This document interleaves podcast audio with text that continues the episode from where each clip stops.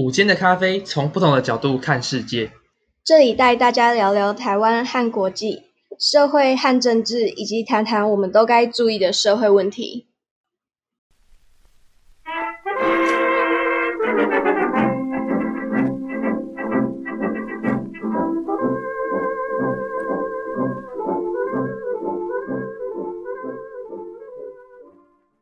好，那各位听众朋友，大家好，我是今天的主持人宇堂。嗨嗨，我是克洛伊。好，那这一期的未分清咖啡馆，这是第二集的。今天要为大家带来的是三个议题。第一个是性工作者权益，就是或俗称的妓权；第二个是交友软体；对，然后第三个是语言学性别歧视。好，那我们第一段先来讲性工作者的权益，就是俗称的妓权。所以说，性工作者他为什么应该存在呢？好，那其实今天要讲性工作者这个议题，我觉得大部分的人会想到网络上面有一句话，就是说当了婊子还要立牌坊。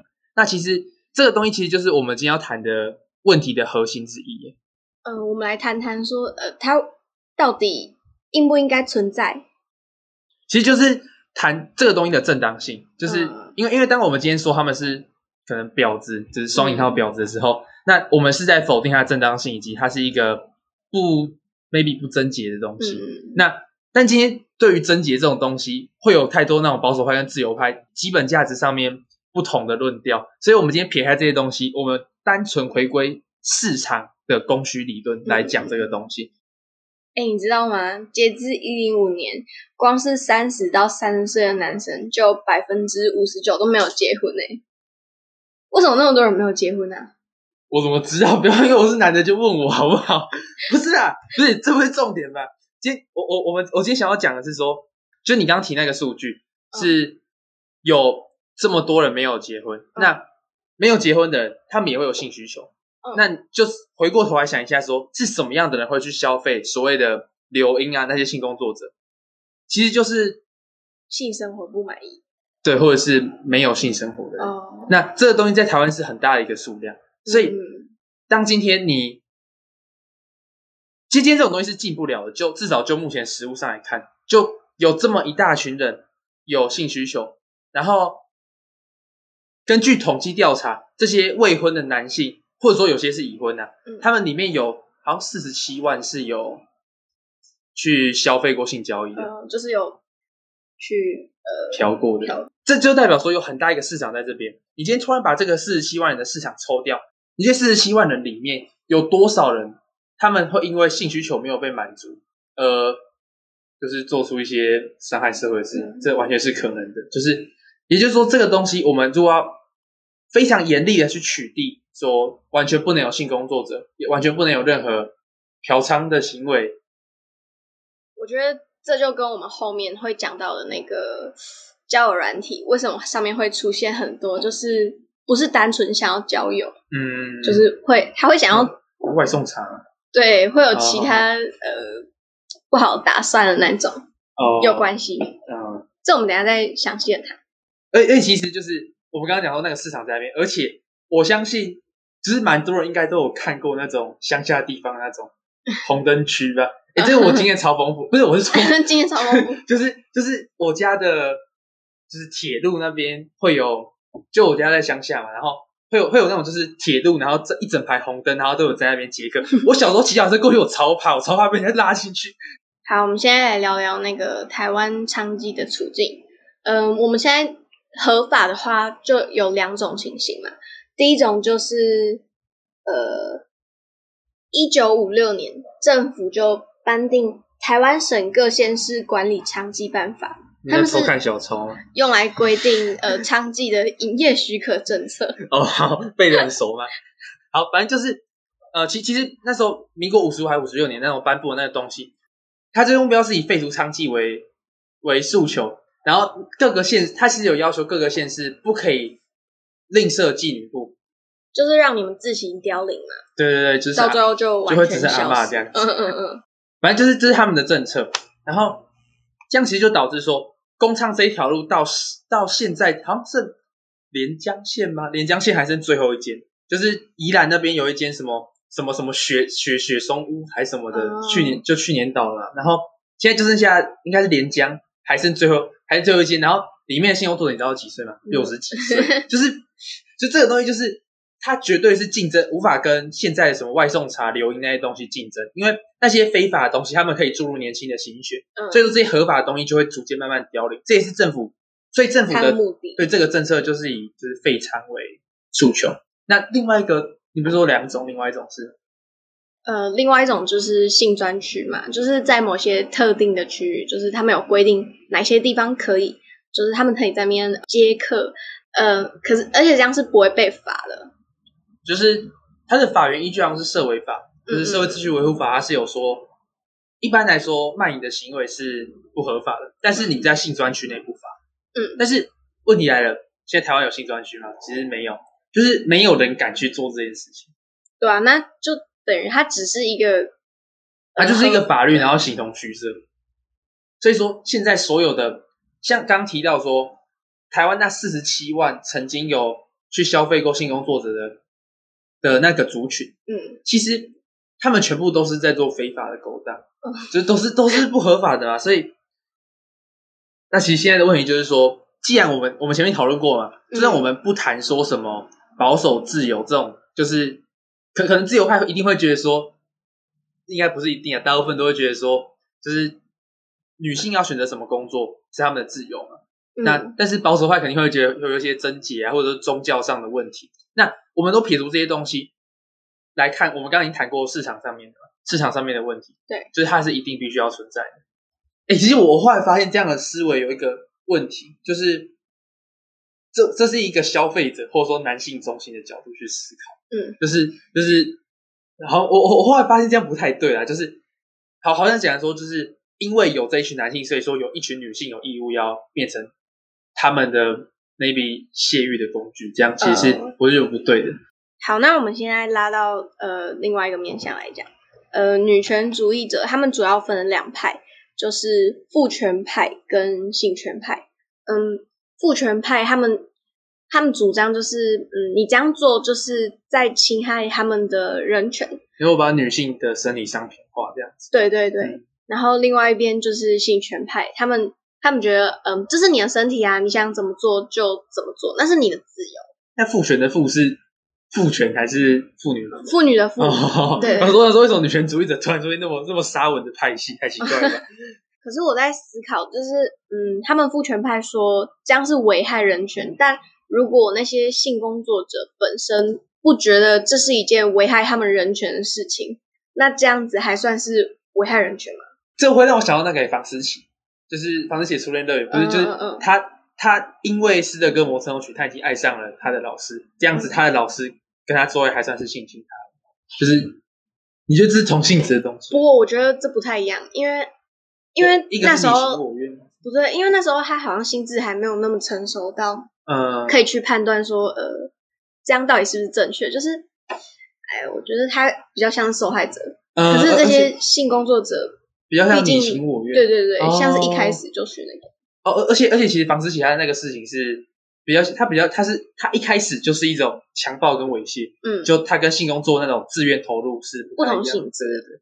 哎、欸，对，然后然后我发现我前面忘记讲一个东西，就是他的他的就是台湾娼妓的历史，我忘记讲这个，哦、就是最早就我们刚刚是讲说，其实最早是从清国时期，我不想说中国，就是从清国开始。清朝啊，嗯，就是就已经开始有娼妓了。那一直到日治时期，有一些变成慰安妇，就是他是、嗯、我我上一集有讲到，就是大家可以回去。那是因为后来他们数量减少了，所以才会、嗯、他们才会开始需要征召那种慰安妇。你说那种自愿的对对性工作的减少哦，对对对，对。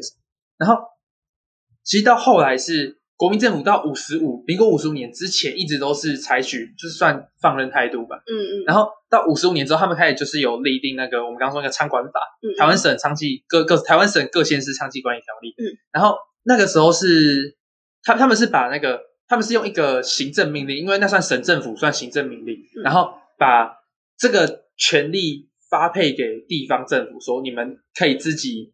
啊，对对，讲到讲到讲到这个餐馆法，我突然想到前面讲错诶，餐馆法它没有，它没有，我们的假新闻制造机，天哪，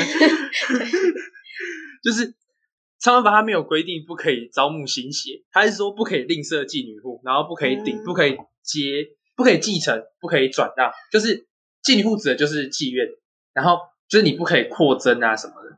嗯，其实台湾它的娼妓的年龄啊什么的，它真正开始凋零是第一枪是从陈水扁开始打的，陈水扁就宣布说要废废除在台北市，那陈水扁是台北市长，嗯嗯，然后他要废工厂，然后就在那一次镇压之后，台北的台北就没有那个管理性产业的法规，就全部都违法，嗯，然后。到之后，从台北市开始，所有的县市也都开始跟进，然后基本上全台湾的娼妓产业就开始慢慢凋零。其实那些公娼为什么会凋零，很大一部分是因为那些妓女户是不可以扩增、不可以转让、不可以继承。所以说，当妓女户的拥有者，嗯，就是死掉之后，那个东西就就没办法再继续经营，就被迫要收起来，然后也也会破破烂烂的。嗯，所以等于说。他们等于说那些旧的公仓馆或者说妓院，他们已经没有办法跟新的可能流莺啊、外送茶竞争了。嗯，这我们是前面讲过。嗯，后来大法官有释字，所以嗯、呃，他们那些性工作者可以在那些特定区里面，就是性专区。哦，对对，性专区里面，他们就是不会，就是进行交易的时候不会受罚。好，嗯、那我们接下来拉回呃。他在食物上会遇到的问题，就其实很多人好像会觉得说，我之前看过，那好像是我的某一个家人跟我说，就是说，女生如果都腿开开这样就可以赚钱。我觉得，我觉得异性恋男性超不适合讲这个主题，就是他，反正反正那是我那个家人说，不是我说的，就是他说，如果女性都腿开开就可以赚钱，钱哪有那么好赚？好，那我们现在就来看看，是不是就像宇堂他家人说，腿开开就能赚钱呢？哎、欸，幸好幸好幸好你不是异性恋男性，这个不然不然我这个我发现我这个东西讲会有受到什么样的抨击？哎、欸，没关系，反正我们没有听众，没关系。而且那是我家人讲，我我没差，好，好，反正就是我们现在从实物上面来看说，说为什么我们需要保障这一群好像工作很轻松的这一群人。嗯就是为什么要让他合法化？对对对对对，因为其实因为他其实会碰到很多问题。嗯嗯，像是他们如果收到呃，就是他们有分全套跟半套吗。干你之后我了解。他们如果被硬上的话，哦、呃，他他们没办法找警察，就是他们因为因为他们去警局先被办社违法。对对就是等于他们是不受法律保障的。就是对，就是他们那边可能。半套是一个价钱，全套是贵很多。嗯、那今天，呃，信用作者要做全套的事情，来就只得到半套的价格，这个是完全就是不符合契约精神。可是这个东西它不是一个合法的交易行为，你没办法就是去保障你的权益，所以就变成说，这有点像白嫖。嗯嗯嗯嗯。哎、欸，不过很多人不知道，就是那些其实他们合法那种，他们领有执照的那种工厂啊。他们工作环境很不一样，他们可以要，就是他们可以挑客人，而且他们可以要求他们一定要遵守约定。如果他们不遵守的话，就是因为它是合法的交易。对对对对对对。哎哎，他其实那个什么台湾省就废掉那个法律，嗯，娼管法那一部法律，他其实有讲说要那个地方要配备，就是男性以及女性的消毒用具什么，嗯，所以其实就是卫生很多，嗯，也。比较不会有什么性病啊那些问题，不管是对性工作者还是对消费者来说都是。那现在你政府不设性专区，然后公娼又因为法规关系慢慢凋零，就等于说你全部的性交易都转往地下化，就没有人能够去保障这种东西。哎、嗯，其实当初不是去那个日日村，就是那个台北娼妓互助协会的网站上面有看到说，有一些警察非常过分，就是他们会滥权，他们就是可能去说，如果你你今天不服务我的话，我就让你坐牢。对啊，因为他们不合法，他们也没办法，就是没办法说什么。对对对，所以等于就是只能被这样，就是被白嫖，就是这这种现况都是存在的。哎，还有什么？我们是不是还要讲另外一个？就是也是娼妓的境遇的白嫖，然后警察。嗯、呃，还有一个问题就是呃人口贩运的问题。哦，对对对，而且还有一些厨妓，还有一些童妓，就厨妓。我不知道他们为什么要招童妓，是为了满足那些有特殊需求的客人吗？我觉得是，就是就萝莉。我讨厌那种屁，就是他们还会有人口贩运的问题嘛，嗯、还有就是会不会有里面有毒品的问题？这些东西都、嗯、这些问题都是存在。但是你今天你没有性专区去规范这些东西，不但是对性工作者权人权的侵害，也是对消费者来说是一个很不稳定的因素。嗯、所以这其实是不管今天不管今天好，你退一万步你就说妈的去从商就是该死啊！我不管我不管，那这样你还是你会不要退换到说那些消费者角度上面来说，他们也会有一些疑虑。嗯。我觉得非常不能消灭色情，反倒是他会就是失去国家保护的那种性工作者，他会直接受到嗯非法色情业者的性剥削。对对对，那其实就是把你你今天并不是消灭色情，你只是把色情转往另外一个地方，嗯嗯嗯，maybe 可能是非就是像我们目前面讲到的，就是非法的性工作场域，另外一方面转移到的就是变成是。性侵害等等的暴力事件，就是那些人的欲望无处发泄，然后就会转移到另外一个极端的层面。这样，嗯，你知道国外有很多国家，他们呃他们会提倡那种性交易合法，然后有人就做了调查，他说性交易合法化之后，性工作者当中艾滋病患者比率下降三十三趴到四十六趴，哎，那很惊人哎。是超多，因为他们会有强化卫生的管控。对对对，嗯、就是要定期检查。哎、欸，我觉得等于说这样可以，这样我我之前看数据好像是在那些地区的性犯罪比率会下降。嗯嗯。然后就还有一般暴力事件的犯罪也会下降。就是我我有看到，就是是纽约时报还是应该不是纽时某一篇的报道，就国外的，还有说，其实就是算持反方意见，就是说。嗯如果你单纯让性交易合法化，你不会让性犯罪减少，你只是让性犯罪从外面转移到性产业内部。所以说，也不是说我可以直接合法就好，要配套措施，就像什么卫生措施啊，然后取缔的一些东西，然后然后性工作者如何求救啊什么之类的那些东西，我觉得也蛮必要。而且像我们刚刚讲到的同济的那个问题嘛，如果你合法化之后，其实就等于是嗯解决了这个问题嘛，因为。你的你一定会规范嘛？就说、嗯、呃，未满十八岁不能不能成为工厂，所以等于是就是解决了。哎，这样子可能厨妓也能够自己去报警求救，还是他们其实他们也被胁迫？嗯嗯嗯，不只是同济嘛，像刚刚讲到的那个叫什么啊，人口贩卖的问题，你你知道吗？如果是建立。呃，执法人员跟那些性工作者之间良性的关系，就是让他们可以有很好的沟通的话，其实人口贩卖的问题也可以，嗯，也可以得到改善，就是警民合作那样。对对对，他们可以更好掌握那些人口贩的踪迹。嗯，对，应该吧？那是他们的调查啦，都在都在欧洲国家，我们这边其实比较没有那么常见。嗯，台湾就落后了。啊，没有没有没有没有。啊，对，其实像我们从刚刚到现在谈娼妓处境，真的是超轻松的。可是，其其实就是我我去看日日春他日日春他们的 网站上面有一些妓女会留一些自白，就是说她曾经受到什么样的对待。很多人真的是你看会觉得很惨不忍睹。比方说警察暴力相向，就是可能用，就像我前面不是讲说你不服从就把你抓去坐牢，什么的，或者是有一些皮条客，他们就是。中途就是把保险套拔掉，然后可能可能皮条客可能会有性病嘛，对不对？因为他们怕那个保险套成为证据，就是好像是他们强暴他们的证据之类的，之类的就有可能。然后还有一些是他们会被拳打脚踢，或者是之前我我还有看到自身上面有一个是说他被打到头破血流，然后去、嗯、就真的是头破血流，他不是一个比喻，他是真的头破血流。然后他去警察局，然后警察。不是看到他头破血流，先要办什么重伤害罪还是怎样的，是先办他涉违法，就是这个整个法律体系，不论是法律体系还是司法上的实务上的执行，都对他们很不友善。还有一些什么，就我刚刚说拔保险套啊什么啊，还有什么，就还有会打会揍，会揍性工作者啊，或者是甚至有一些会就是一些很奇怪的需求，就是我看日程上面有一个是什么。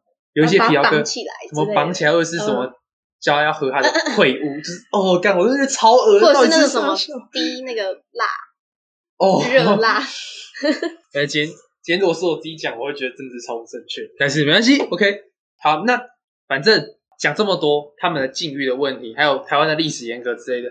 那既然我们都知道说娼妓的处境是一个很大的问题，它也会对消费者造成问题。好，问题来，那为什么没有人去处理这件事情？因为它就像是嗯烫手山芋那种，就是大家都怕房间里的大象，嗯，就是就是谁来处理？就像那个巨蛋啊，那个 就是突然变得好政治。OK，好，就是他们就没有人知道该怎么处理它。嗯，你这样讲科粉就不会 听。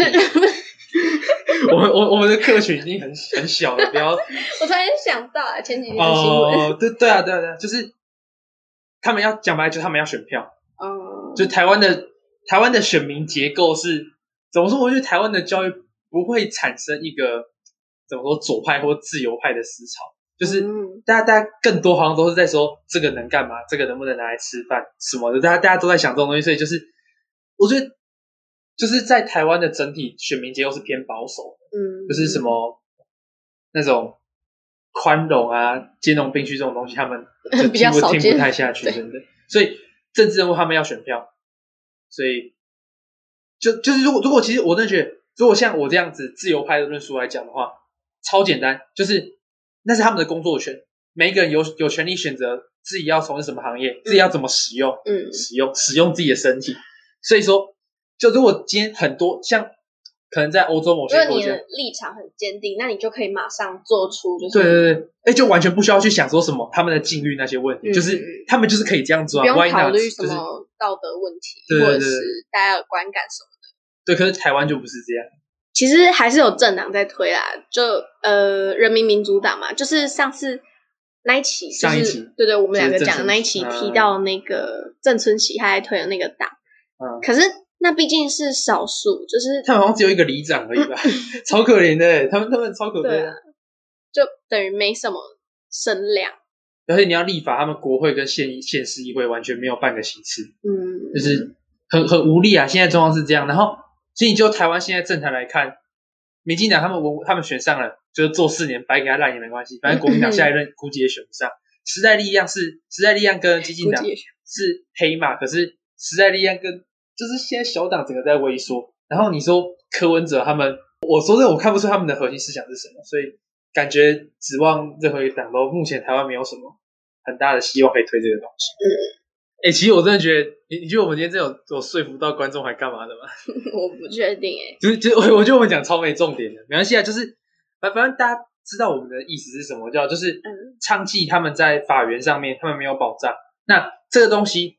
你有你有两种结果啊，一种是你觉得娼妓本来就是不干净的职业，他们被霸凌刚好而已。嗯、那这样你是不是应该去想说，他们的他们市场就是需要这些东西，那市场需要这个东西的时时候，那就一定会有提供者，那提供者就没什么好觉得羞耻的。那另外一方面，如果你是自由派，就可能跟我一样，嗯，那你可能就会直接觉得说，那本来就是他们的自由啊什么。嗯、那听我们这样讲之后，你可能会变得可能充满了中立，变成超支持什么之类的，嗯、我不知道，反正。我觉得，我觉得我们的立场不是试图要说服人，就是尝试讲一个故事让大家听。就像，就像你去咖啡店，好像也不会有人突然跟你讲话，没事，随便随便。跟我们的名字没有讲好，随便。哎、欸，你知道，其实我们前面不是有讲到，呃，多数人就是，呃，一般大众对于这种性工作者，他会觉得他是贬义的东西，他甚至会觉得，你骂他是，就是你说他是妓女，是在骂他。哦，这是不是跟下一个下下一个单元有关系？对对对。可是你知道，我问我朋友，就是我身边的朋友，我发现他们意外的很，嗯，他们的思想很进步。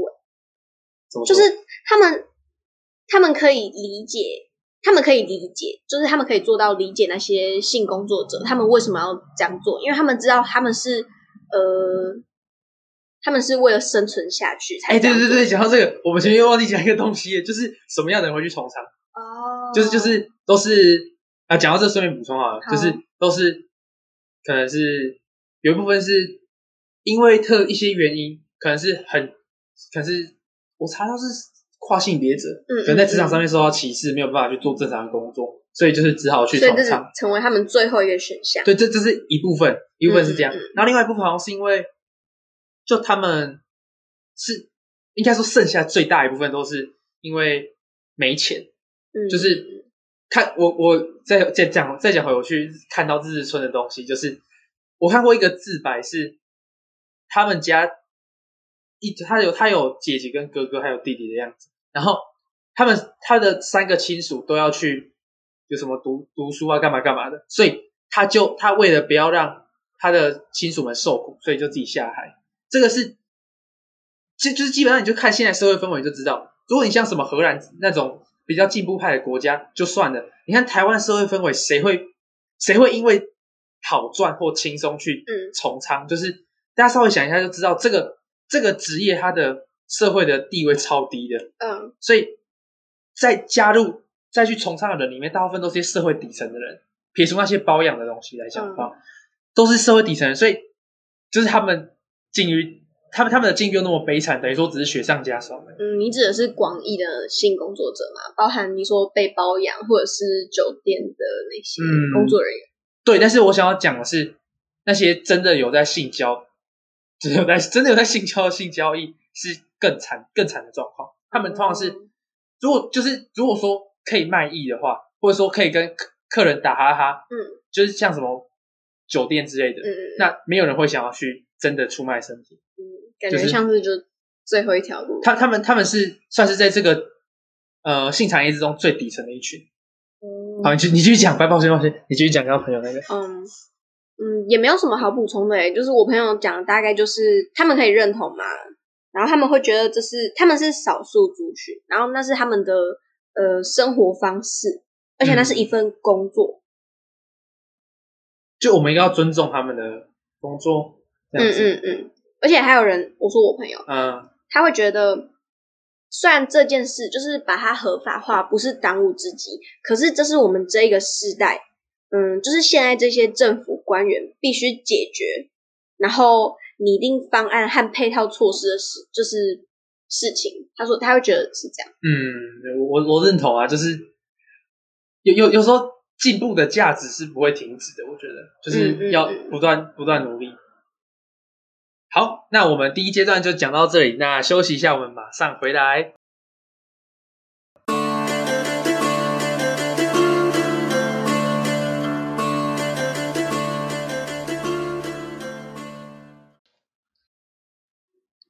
好，那我们接下来进入到第二部分吧，就是我们呃交友软体。好，等一下，我我先补充一下，我刚刚又忘记讲一个东西，就是我前面不是在讲说，就是什么样人会去从仓，是一群弱势人。其实我忘记提到一个部分是呃外籍移工，因为大家知道台湾的呃法律的环境其实是对外籍移工很不友善，就是可能是所以说很就是可能会有一些薪水很低啊什么，或者是。这个我觉得我们以后再讲，反正就是大家只要知道外籍劳工他们会因为一些不可抗的因素，然后就是要去从仓这样子。嗯，那这些人又比本土的娼妓更加弱势。第一是因为他们语言问题，所以有时候很难去反抗，也很难去报警之类的。然后再加上他们，他们如果说被抓到是要直接被遣返回国之类的，嗯，所以他们的处境更加艰难。好，好，我补充完，我只是忘记讲这个。好，就继续讲交友软体的部分。OK。嗯，其实交友软体它出现之后啊，就对大家呃交友方面的那个心态产生很大的影响，然后也让他就是就是现在大家交友的方式改变了。嗯，现在的什么呃上班族啊，或者是嗯、呃、我不知道哎，大老板吗？其实有很多会玩交友软体呀、啊。我不知道哎，就是有一些比较忙的人啊，反正就是都是那种很忙没有时间。害羞的你也会。哦，对对对对，有可能，这宅不知道宅男那种会吗？会吗？我不知道，应该应该蛮多，因为交友软体上面都是男多于女，所以对啊，就是找不到另一半，就是平常或者是生活中没有机会有接触到异性，哎，也不一定是异性，就是、对啊，这是一个契机，它就是一个可以，对对对，不管是交友还是找伴侣，都是一个契机。对对对，就是没办法去认识人的工作的话，他们就会用交友软体，可是。嗯因为很多人用，所以就产生了一些问题，像是呃网络犯罪的问题啊，就最简单来说就是诈骗。嗯，诈骗也有几种方式，一种就是像是那种呃骗人家照片的嘛，嗯，还有那种放一些奇怪的大头贴，不是就是上网抓一些什么网红，哦，拉那个网络上的图片，然后假装那是自己，然后骗。对啊，那拉那些照片骗人家的。哎，那真的会造成，这一张好看的大头贴，真的会造成就是人家很愿意跟你。对对对，而且而且也会比较愿意信任你。对对对，然后另外一个就是用户体验受影响。对，我在讲这些用户是指成年人，嗯、他们会受到一些，就是未成年的小孩，不是就是会偷偷使用这种交友软体嘛？嗯。可是这就导致他们，他们想交友啊，可是怎么可能真的找未成年人？对啊，怎么可能找未成年的？甚至还有想要找男，可能是男女朋友吧？嗯。他怎么可能找这种？对啊，毛都还没长齐，不是 这种小孩。对。最后一个就是那个刚刚讲到小朋友嘛。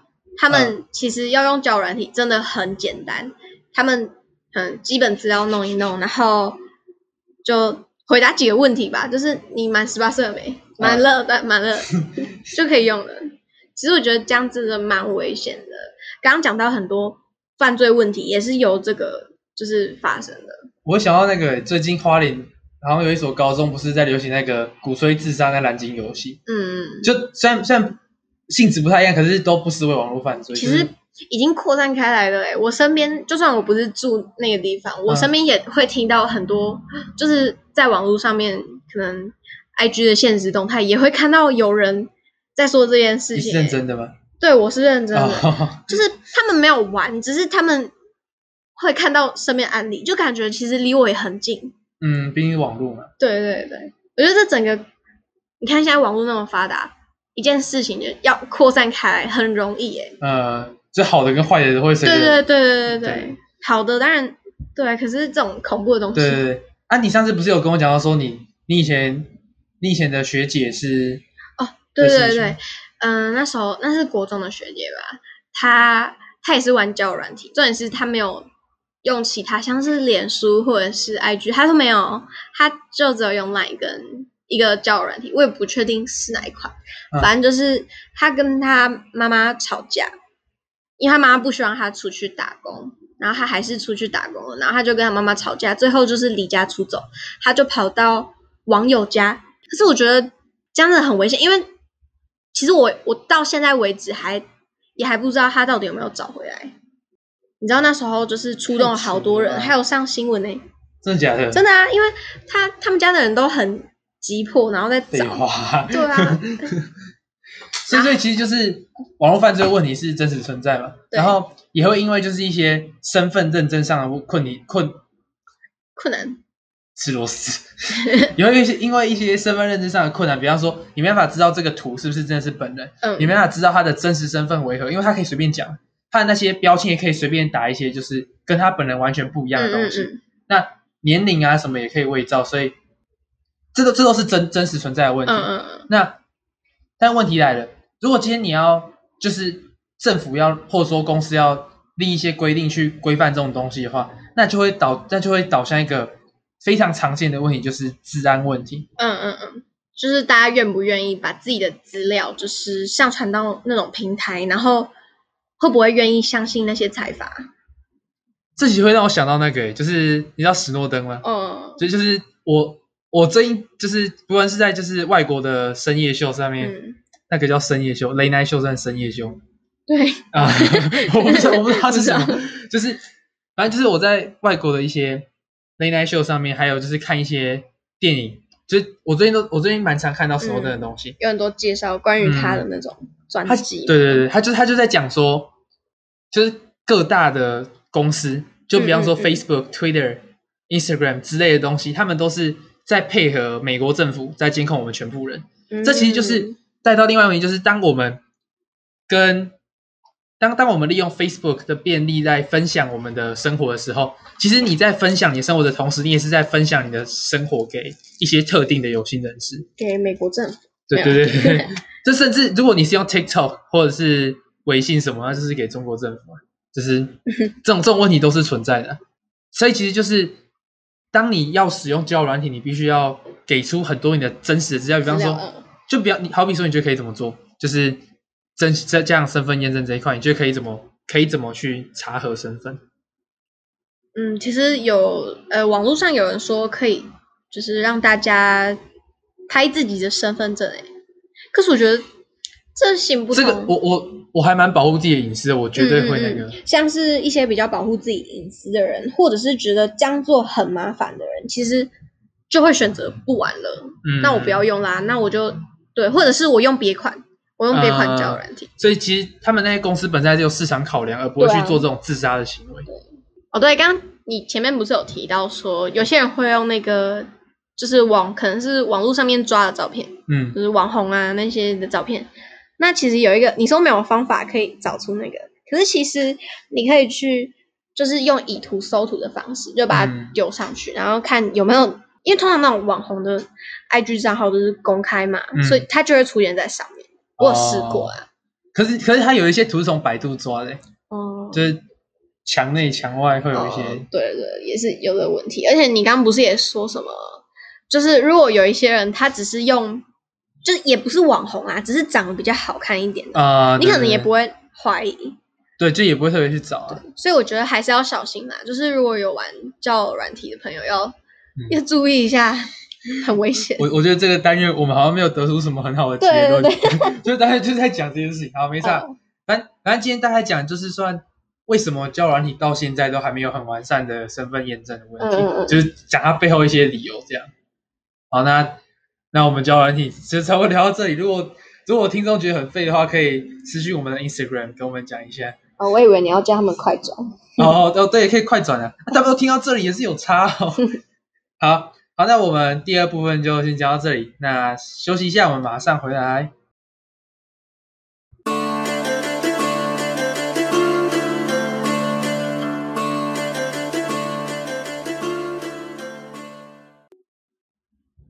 好，那欢迎大家回到我们的第三部分。好，第三部分是我觉得我还我我很喜欢的，但可是我觉得不论是素材收集还是整个论述，我都觉得最硬的一个地方。嗯嗯嗯，很难很难讲到就是政治很正确，也也也不完全是政治正确问题是，我就觉得这个超难的，这他他的学理的成分超高。我们花很多时间在讨论。嘿，是是。好，那在开始之前，先丢给大家一个问题是。大家可不可以先用华语，呃，用中文想一下三个、三到五个，或甚至更多也可以负面的词汇，给你十秒钟想。好，那我相信大家都想完了。那现在大家想一下，这里面的词哪一些是有女字旁的？就是它的部首或者是字的某一个结构部分是有一个女字。那好，我相信大家，我相信大家已经想完了吧？好，但是。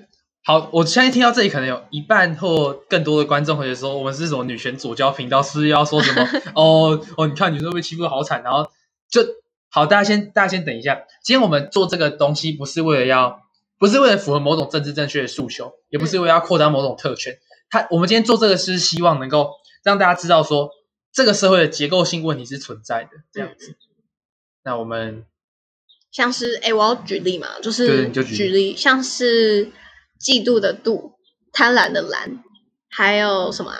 狂妄的妄。哦，对，狂妄的妄，这些我们都有去查过。还有跟性行为相关。对对对，这些，对对强强奸的奸，还有对对对，它两个奸其实意思不太一样，可是都是跟女生有关系。对对对对，这我们刚刚都有去查过，其实就是它原本是怎么来的。嗯，像是狂妄的妄，它一它就是它原本的呃由来就是指女生，她什么？胡说八道之类的，嗯，反正就是就是在指女生，所以说，呃，这就跟我们今天要讲，就是这就是我们今天要讲的重点。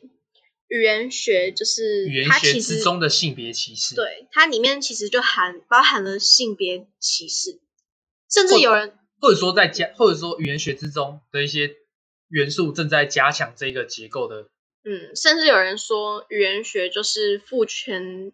体制下的产物是吧？我觉得所有的文化都是。嗯，对，其实不只是呃中文这些汉字，甚至是什么英文都有这些东西的存在。嗯，最简单的例子就是什么 policeman 或者是什么的，我不知道。我是看大家就是那种女权主义者会、嗯、会提出来的例子，他们会对他们会希望就是能做一些改变。像是变成 police woman 之类的，其实这种状况是在英文英文有这个状况，就是可能没有那个没有表达意阴性的那个职业的词。嗯嗯嗯。那但是像某一些其他日耳曼语，像德文，它是有，法文好像也有，哦、就是就是一些词是说，它对阴阳性会有不同的那个啦。对对对，就就是假设同一个职业，那会有，它会分阴性跟阳性，会有阴性阴性的那个职业的讲法，还有阳性的那个职业的讲法，嗯、就是算是两边都有顾及到这样子。嗯，那。但但英英文的问题也不只有这个，还有就是你上次跟我说那个脏话，像是那些脏话，嗯，就是针对呃，其实英文里面那些脏话通常是针对呃女生的选择，呃，也就是他们会讲他们是 bitch，或者讲他们是 slut，或者是还有什么，Whore. 对，反正就是是针对他们的选择去骂他们，就在他们选择的算性自主选择范畴里面，对对对，但他选择的性生活的形态却是一种。被羞辱的东西，虽然虽然说虽然说现在我知道很多人骂人家 bitch sir 之类的这种东西，它不是那个意思，嗯，就它就是一个泄愤的一个讲法，就是单纯想骂。对，所以所以就是我今天也不会说，就大家都为了为了政治正确不应该讲这个东西，而是说，我今天今天就像我们开头讲，就是希望大家知道有这个东西，嗯，就是因为这个东西要马上做出改变，不太可能，是不现实的，因为其实就就像说。你如果不能骂 slur，不能骂 batch，不能骂 whore，那这样子，那这样子你可以骂什么？就是，而且你可能会觉得没有办法，就是泄愤嘛。对对对对，而且其实当你要讲到绝对政治正确的时候，那你就是你骂人家智障，你也是在也是政治不太正确吧？也也是对于就是失能者，对，那叫失能者或智能或智能障碍者他们的也是政治不正确，所以。接对接还还是回到我们讲的本质，就是我们只是在诉说这个现象。嗯，就是谚语的部分，比方说像妇人之仁，还有那个女子无才便是德。哦，对对，那我一定超缺德。没有啦，闲笑话王者哎，是怎样。反正就是谚语成语，然后什么嫁鸡随鸡啊那种东西，这这种就是比较非常明显的指出说。女性是属于地位低的一方的这种东西，嗯、是虽然会随着这种东西比较容易随着时代的演进、观念上的演进来淘汰，就是我们现在其实我我至少在我这个世代比较少听到这样的话。那比较难去改变的应该是就是智慧的，就是以汉因为汉字比较特殊，它有字的组成问题，嗯、就是它比较像是根深蒂固的东西，就是。你不能，就是你说改就改啊。呃，就是像，因为汉字毕竟是一个比较特殊的存在，我觉得。嗯嗯嗯。就是它不像英文字是由字母组成，你可能重新造一个字。对，因为汉字它就是一个有很哦，shit，我我的有系统的东西。我我的我的国文已经透露出我的国文很烂这件事，没关系。反正就是。因为汉就像我们最开头提到说，很多负面词它是会有女字旁的，嗯、那这种东西它是字形的组成，它是反映了一个体制或一个结构之下人们对于这个概念的想法，所以说人们利用这个利用这个想法去造出这个字。嗯、我最近是在看一篇论文，是说呃，Chinese is the sexiest language，是啊是啊，就是中文是一个性别歧视的语言。哦，对对对，你有传给我。对，就是。就那那一篇，他其实就有在讲说，跟负面有关的东西，跟性行为有关的东西，都会被丢到女字旁的这一块。那如果是跟家庭有关，或者是对跟关系有关，比方说孙子的孙，他就是子，他就是，他就你很难去想象说，是孙子的孙是一个女在一个子在那个系，哦、对，就是他是系还是逆，我不知道。哦，谢我的，系。细吧，细吧，对，好，没关系，没关系。这边就是这种东西是更难去更改的。嗯、那前我们讲这也不是希望说教育部马上改啊，之类，或者是希望大家很激进的去说，去针对这个点吵架，因为这种东西吵不完。就是这个世界本来就一直，这个世界的文化本来就一直是有体制问题，你就是世界上文化本来就一直有体制问题在里面。我觉得现在能做就是。慢慢的就是，就我们让大家有比较好的观念，对，观念才是最重要。我觉得，嗯、就是比起那些就是表，因为就是一直争取要换哪一些字，对就是真的有一些人很积极的表面功夫的感觉。对对，对，我我这样讲，我就会被一些女权人士泡。可是我我自己会真的觉得说，比起去改这种我觉得观念观念跟教育更重要，真的。如果说大家就是都有这个观念的话，那其实那种东西会慢慢被淘汰掉。对，而且也不会真的是女权也不会真的比较低落啊。我说如果真的大家都这样，呃，就是就都知道，对啊，就是像说，我我在想有没有比较好例子，就是除了性别平等的例子，就是比方说日本鬼子这个词好了，嗯，它可能是在呃国民政府还在中国的时候，还还在大陆地区的时候会。扮演会就是是一种民族主义的号召，可是这其实是有种族歧视的成分。如果撇除说当时日本侵略中国来说，嗯，那这个这个东西其实会随着大家对于仇日的观念可能比较没有，大家可能对全球化比较有概念之后，就比较不会再去有那些仇日的用语。嗯，就是同样的道理，就是就像我们前面也有讲到说那些俚语谚语的部分，他们也是慢慢被淘汰这样。哦，对。像我们上次在查资料的时候，就看到一张蛮有趣的图，嗯嗯，蛮有意思的啊。对，它就是在显示的页面，就是那种 Google 显示页，就是搜寻页面，就推荐的搜寻结果这样。然后上面其实你知道，大家都知道，其实你只要打几个字，下面就会跳出推荐的东西嘛，就是那种热搜。嗯。对。然后上面显示的是他打了 “woman need to”，下面出现 “put in their place”。Should be put in their place，然后，嗯，be controlled，然后下面另外一个是 woman should stay at home，或者是 be slaves，哦，还有 be in the kitchen 这种，就是它明显是一个保守、很保守、非常极度保守的一个东西。对对对，就是好像是比尔盖茨还是谁有讲过说，我们这个大数据其实正在建构性别歧视的社会。